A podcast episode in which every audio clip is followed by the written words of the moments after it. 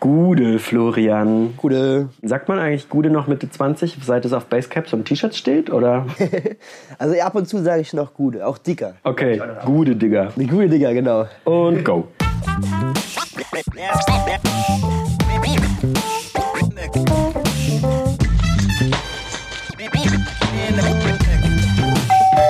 Liebe Nachbarn, Ja, herzlich willkommen bei Liebe Nachbarn. Schön, dass ihr diese Folge gefunden habt. Ich sitze hier mit Flo, 23 Jahre alt, auf dem Boden in seinem Zimmer. Flo wohnt direkt nebenan. Das unsere, ja, wie sagt man, meine Wohnzimmerwand grenzt an eure WG. Und ich schätze mal, wenn ich abends nach Hause komme, hört ihr wahrscheinlich alles, was ich nachts tue, oder? Also ich selber höre nichts. Mein Mitbewohner Linus hört, glaube ich, eher was von dir, wenn du nachts nach Hause kommst. Aber ich, ich bekomme von deinem Leben gar nichts mit. Eigentlich wollte ich ja mit deiner Ex-Mitbewohnerin sprechen. Das ist nämlich die einzige, die ich hier in dieser WG kenne. Oder kannte, muss man sagen. Äh, der habe ich bei WhatsApp geschrieben. Und sie meinte nur, nee, nee, nee, du, ich wohne mittlerweile nicht mehr hier. So bin ich bei dir gelandet. Das ist für mich eine große Freude. ja, du, wir essen hier Apfelkuchen. Ich habe Schnaps mitgebracht, aber ich muss dich warnen, der glitzert. Der glitzert. Also auf der Zunge oder? Der glitzert auf der Zunge, ja, genau. Ja, es schmeckt auf jeden Fall sehr gut. Ähm, ja, deine Mitbewohnerin, die eben gar nicht deine Mitbewohnerin mehr ist, die hat mir auf jeden Fall erzählt, dass du für Fallschirmmensch arbeitest oder Fallschirmmensch auch gegründet hast. Was ist das genau? Im Sommer 2015 habe ich halt die Weltlage verfolgt. Und es hat sich eigentlich schon lange Zeit an, äh, angebahnt, dass die Menschen aus dem Nahen Osten, aus den Kriegsgebieten dort, Richtung Europa kommen werden. Ich wollte halt dann helfen, aber ich wusste noch nicht, wie ich helfen kann. Habe mir dann Gedanken gemacht, welche ähm, Arten von Hilfe in Frage kämen. Deswegen habe ich mich entschieden, einen Verein zu gründen. Ich war auch sehr unsicher in der Anfangszeit, habe mit Freunden geredet und dann daraus ist ein Projekt entstanden mit acht Freunden. Habe ich dann den Sommer über mich in die ganzen Behörden, Papiere, in die deutsche Bürokratie bei der Vereinsgründung ähm, reingelesen und am Ende ist dann Falsche Mensch entstanden. Der Name ist ähm, recht einfach zu erklä erklären, denn wir sind ein menschlicher Fallschirm für Menschen in Not. Also wir fangen die Menschen auf. Deswegen Fallschirm Mensch. Wie kamst du auf die Idee, dir diesen riesen Aufwand zu geben? Also ich meine, äh, Flüchtlingen zu helfen, würde ich jetzt mal äh, naiverweise sagen, kann man auch anders. Warum hast du gesagt, da muss ein Verein her? Für junge Leute gab es nicht so viele Möglichkeiten. Oftmals sind die Vereine oder Organisationen, die existieren, halt eher für ältere Menschen. Also dort triffst du kaum junge Leute. Und ich habe selbst gemerkt, durch meine eigenen Erfahrungen im, so im Engagement, im Ehrenamt, dass es für junge Menschen viel mehr Spaß macht, wenn andere junge Leute da auch engagiert sind. Und dann war halt für mich klar, dass ich was gründe, wo auch junge Leute sich engagieren können. Und wer kommt da so oder mit wem arbeitet ihr da genau? Vor allem Afghanen und Syrer, die ähm, aus verschiedenen Gründen, meistens aus den, wegen Verfolgung und Krieg, hierher gekommen sind und in den Unterkünften in Mainz leben, in verschiedenen Unterkünften in Mainz oder mittlerweile auch in eigenen Wohnungen. Und wir helfen von Behördengängen am Anfang, was jetzt weniger geworden ist, bis hin zur Nachhilfe, was jetzt das Hauptaufgabengebiet ist. Also die Integration selber ist jetzt zum Aufgabengebiet geworden und diese Willkommensarbeit, die wir am Anfang geleistet haben, ist immer weniger geworden, weil der Zuzug auch weniger ist. Das liegt auch natürlich daran, dass die europäischen Staaten ganz stark ähm, gegen die Aufnahme von Flüchtlingen, Flüchtlingen mobilisieren. Und das sehen wir ja dann an Toten, die im Mit- Mittelmeer ähm, Ja, sterben. sterben. Ja. Kann man leider nicht anders sagen. Genau. Ähm, wie viel Gegenwehr erfahrt ihr denn so? Also ich meine, ich wohne hier jetzt auch erst seit zwei Jahren. Ich habe jetzt das große Glück, dass ich nichts äh, mit Nazis am Hut habe und die mich nicht tangieren, weil ich täglich eigentlich nur auf die Arbeit komme und zurück. Äh, wie viel direkten Kontakt habt ihr denn? Der direkte Kontakt geht über Social Media vor allem. Das ist ja mittlerweile nichts Neues. Oder E-Mails, die wir halt bekommen, weil unsere E-Mail-Adresse natürlich vom Verein oder von beiden Vereinen halt auch online ist. Das sind Hassmails, das kann auch mal eine Mord- Morddrohung sein oder halt. Also in Rheinland-Pfalz bzw. in Rheinhessen ist es so, dass vor allem auf den ländlichen Regionen die Rechten dort sehr aktiv sind. Zum Beispiel der Dritte Weg oder ähm, die AfD. Bei den Demos auf dem Land in Wöllstein oder Wörstadt oder Alzey, wo wir auch als Verein Rheinhessen in Rechts oder auch als Bündnis Linie 33 aktiv waren, sieht man halt immer wieder, dass da halt wirklich Rechtsextreme gibt. Und die sind hier aus der Region. Und manche von denen sitzen auch im Bundestag. Also ähm, mein erster Wohnsitz ist in Oberolm, also auf dem Land, weil ich dort auch politisch aktiv bin. Und ähm, im gleichen Ort wohnt der Bundestagsabgeordnete für den Wahlkreis hier aus der, von der AfD. Und der wurde jetzt gerade ähm, für 90 Tagessätze ähm, also vom Gericht ähm, verurteilt, weil er Menschen zusammengeschlagen hat. Und das darf man halt nicht vergessen. Diese Menschen sind gefährlich in meinen Augen. Und ähm, ich habe schon große Angst, was die nächsten zehn Jahre passieren können, wenn es weitergeht. Ja, das wollte ich dich gerade fragen. Ich meine, du kommst, äh, du hast mir erzählt, dass du hier ja aus der Region kommst. Also das heißt, du bist jetzt kein Studi, der mal kurz in diese Stadt gezogen ist, um zum Studieren. Du bist ja wirklich hier, deine Wurzeln sind hier. Ähm, jetzt hast du oft mit diesen Leuten zu tun, meinetwegen hauptsächlich über Social Media, aber was, was macht das mit dir, wenn, wenn du diese Leute so siehst, wenn du die Zeilen liest? Das ist ja deine Heimat hier. Ne? Also ähm, es ist halt schwierig. Auf der einen Seite sehe ich das als angehender Sozialarbeiter. Auch, ich habe auch eine soziale Ausbildung vorab schon gemacht. Und du studierst das jetzt, hast du gesagt? Genau. Soziale Arbeit studierst du hier in Mainz? Genau, und da sehe ich halt den Menschen selber, dass, dass vielleicht, wie man, wie man helfen könnte solchen Leuten. Den Nazis helfen, meinst du? Genau, also ich, man will ja nicht alle pauschalisieren, das, also nicht jeder ist schlecht, sagen wir mal so. Es sind Menschen, die wurden, äh, irgendwas in ihrem Leben ist da passiert, dass sie halt sich in diese Richtung entwickelt haben. Und also es gibt viele Nazi, ehemalige Nazis oder Rechtsextreme, die ähm, aus diesem Milieu rausgegangen sind und die eine Resozialisierung sozusagen in, in die Mitte der Gesellschaft geschafft haben also als Sozialarbeiter, angehender Sozialarbeiter würde ich sagen, also die Menschen, mit denen muss man auch im Gespräch bleiben, sonst verliert man sie ganz. Aber gleichzeitig, das spielt auch für uns als äh, Flüchtlingshelfer, also die ganze, diese, diese Schattenseiten, die jetzt immer wieder auftauchen, ähm, sind für uns schwer, weil wir merken, also am Anfang, als dann alles so hoch gebauscht wurde, wo, wo das so hoch gelobt wurde, dass wir ganz viele Menschen aufnehmen, da war es so, dass ähm, wir auch mega viel Spenden bekommen haben, mega viele Ehrenamtlichen kamen, wollten sich engagieren.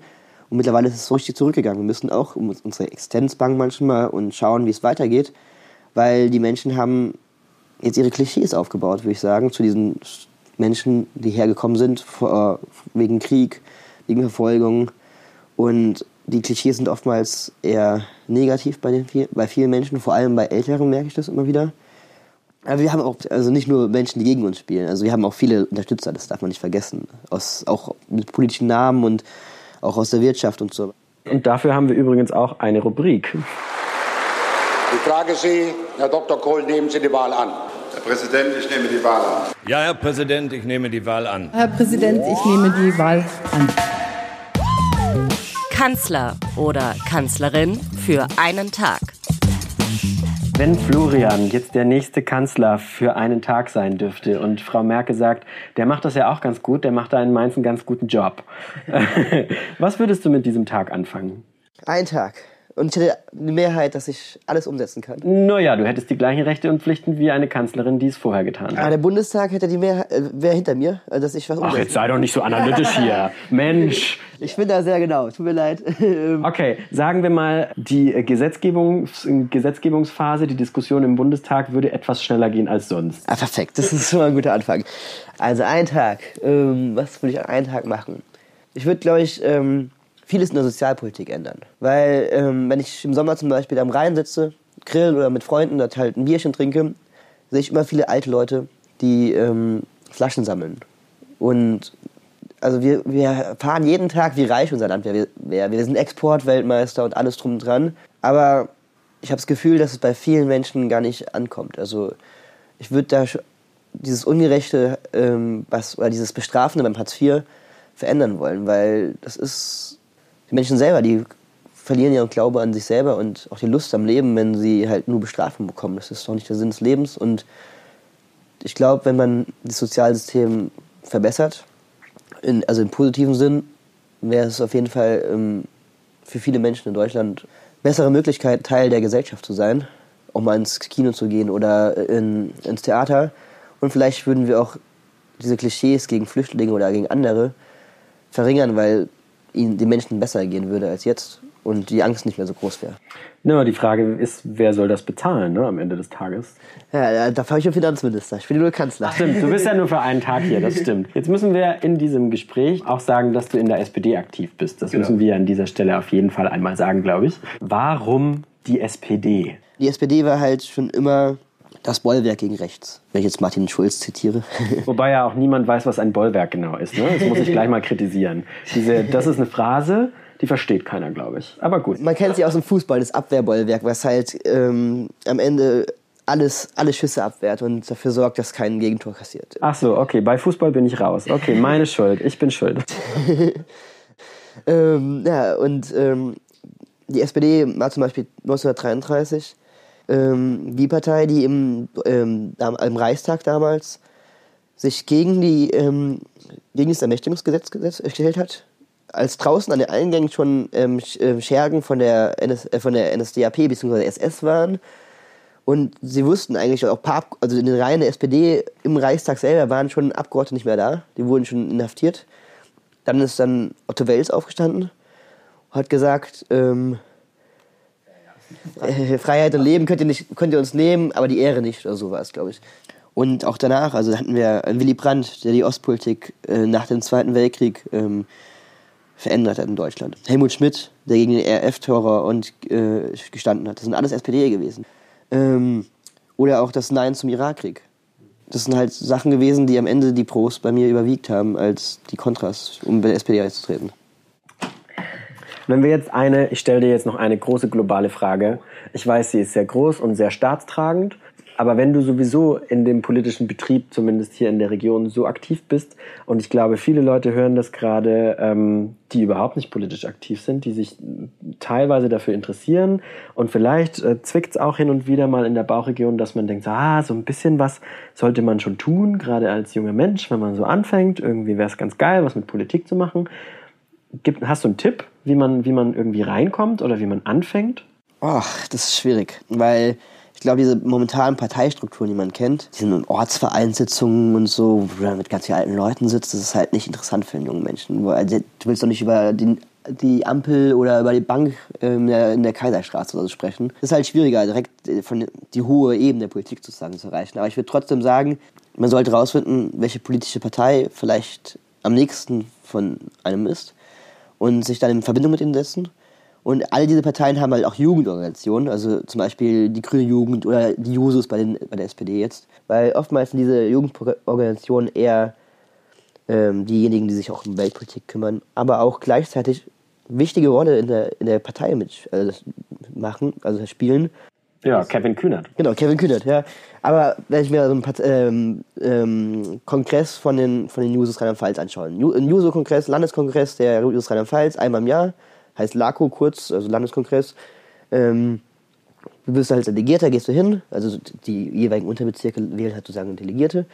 Und dort werden wirklich Vorhaben entschieden, Ausbildungsmindestvergütung oder so, die dann weiter an die Bundespartei, auf, den Bundes oder auf die Landespartei weitergehen und dementsprechend dann halt auch später bei, bei Mehrheiten, die man haben könnte, also wenn man Mehrheiten bekommt, in Parteiprogramme fließen. Und dann hat man halt wirklich politisch mitbestimmt.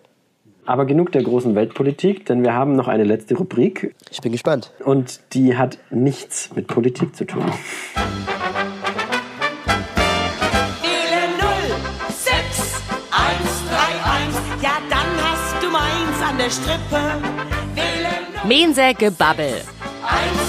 und einen aus unserer Sippe. Mainzer Gebabbel, so heißt die Rubrik. Wir machen jetzt einen harten Bruch. Äh, Stefan Raab würde sagen, es ist eine Schweineüberleitung.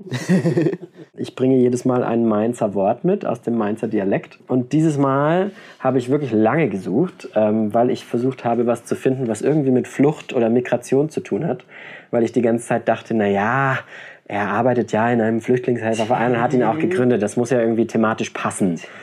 Aber es war super schwer. Ich dachte eigentlich, dass der, Mainzer Dialekt so ein Wort hat, weil ich meine, ähm, Flucht und Flüchtlinge gab es jetzt auch schon vor unserer Flüchtlingsbewegung, die gerade stattfindet. Mit den Sudetendeutschen früher, mit Flüchtlingen aus dem asiatischen Raum in den 90ern. Aber ich habe nichts gefunden. Das heißt, falls irgendwer gerade diesen Podcast hört, sagt, Christian, was ist los mit dir? Du hast nicht richtig recherchiert. Da muss ich sagen, da habe ich Fragen. Da muss ich sagen, das ist so nicht richtig. Dann schickt mir gerne dieses Wort. Deswegen habe ich was anderes genommen. Ich habe Arschgrie genommen. Arschgrie. Ja, du, ich sehe ein großes Fragezeichen bei dir in deinem Gesicht. Arschgrie. Der, ohne Plural, sehr vulgär, deswegen habe ich es auch genommen, entspricht Arschgrün. Das sagt er jetzt auch nicht viel mehr. Arschgrün kommt in dem ordentlichen Reim vor. Wo gehst denn hi? Zum Arsch Krie. Fötzlosse bis morgen frie. Ich bin ja selber nicht aus Mainz. Ich versuche das ja nur in diesem Dialekt zu sagen. Und Arschgrün ist so ähnlich wie, ich weiß, der Bogen wird noch größer, Weingrün. Er ist Weingrün, er ist Woigri. Und das heißt nichts anderes als besoffen. Oh, das ist schon mal gut. Das ist schon mal gut, weil jetzt ist, äh, also gut, wir haben die Flasche noch nicht geleert, aber wir schenken noch einmal kurz ein. Und es wird schon ein bisschen warm im Bauch. Fühlst du dich schon ein bisschen arschgrün? Ein bisschen, äh, also angenehm. Angenehm arschgrün. Also eine Erkältung ist es auf jeden Fall hilfreich. Da gibt es so viele Sachen, die Mainz schön sind. Ich war mal in New York. Also New York ist, hat mir sehr, sehr gefallen. Und ich finde, nachdem ich wieder zurückgekommen bin, habe ich vieles entdeckt in Mainz, was ein bisschen so ein klein New York. Oh nee, dein Ernst? also ich glaube, der Vergleich mit New York hinkt. Warte, warte, warte. Weil ich am Rhein saß, aber über die Theodor, Theodor Heuss Brücke gelaufen bin. Ich habe mich so ein bisschen gefühlt, wie ich über die Brooklyn Bridge laufen würde. Ah, dein Ernst? Aber es liegt vielleicht daran, dass ich einfach Mainz schon sehr liebe. Und also ich, wenn ich wegziehen würde, das wäre schon schwer für mich. Also hier ist, ich bin aufgewachsen hier, ich habe meine Schule hier gehabt, mein Freundeskreis ist hier, mein Engagement ist hier. Es ist schwierig hier einfach. Also ich habe eigentlich alle Wurzeln hier und die zu kappen wäre schon schwierig. Und irgendwie hat Mainz einfach, es ist das Gefühl der Heimat. Da hast du ja fast schon Seehofersche, ein seehofersches Ende gefunden. Das würde ich sagen, ist ein, guten, ein guter Abschluss dieses Gesprächs. Ich danke dir sehr. Äh, Mit Horsts Worten beenden wir diesen Podcast, auch wenn wir hier sehr SPD-lastig waren, um den Ausgleich zu schaffen für alle Parteien. Ich danke dir sehr für dieses Gespräch und falls euch diese Folge gefallen hat, dann abonniert natürlich sehr gerne, liebe Nachbarn, bei Soundcloud, Spotify, Deezer und Apple. Ganz wichtig, bewertet diesen Podcast. Schreibt rein, ob ihr es blöd findet, ob ihr es scheiße findet oder ob ihr es gut findet, weil gerade die Bewertungen sind am Anfang dieses Podcasts, jetzt gerade mit den ersten Folgen, super wichtig. Oder Schaut bei meinem Insta-Kanal vorbei, at liebe Nachbarn. Da seht ihr auch ein bisschen, wie Flo aussieht, falls ihr jetzt neugierig geworden seid. Äh, Flo, bist du Single? Ja, ich bin Single. Ja, sehr gut. Also falls ihr eine Kontaktanzeige an Flo schicken wollt, äh, dann schaut beim Insta-Kanal at liebe Nachbarn vorbei. Äh, ich verlinke dich, na klar, auf allen Fotos, damit das auch allen zuteil wird, die das gerne gucken wollen. und dann sage ich bis zum nächsten Mal und vielen Dank euch fürs Zuhören. Richtig geil. Hat Spaß gemacht.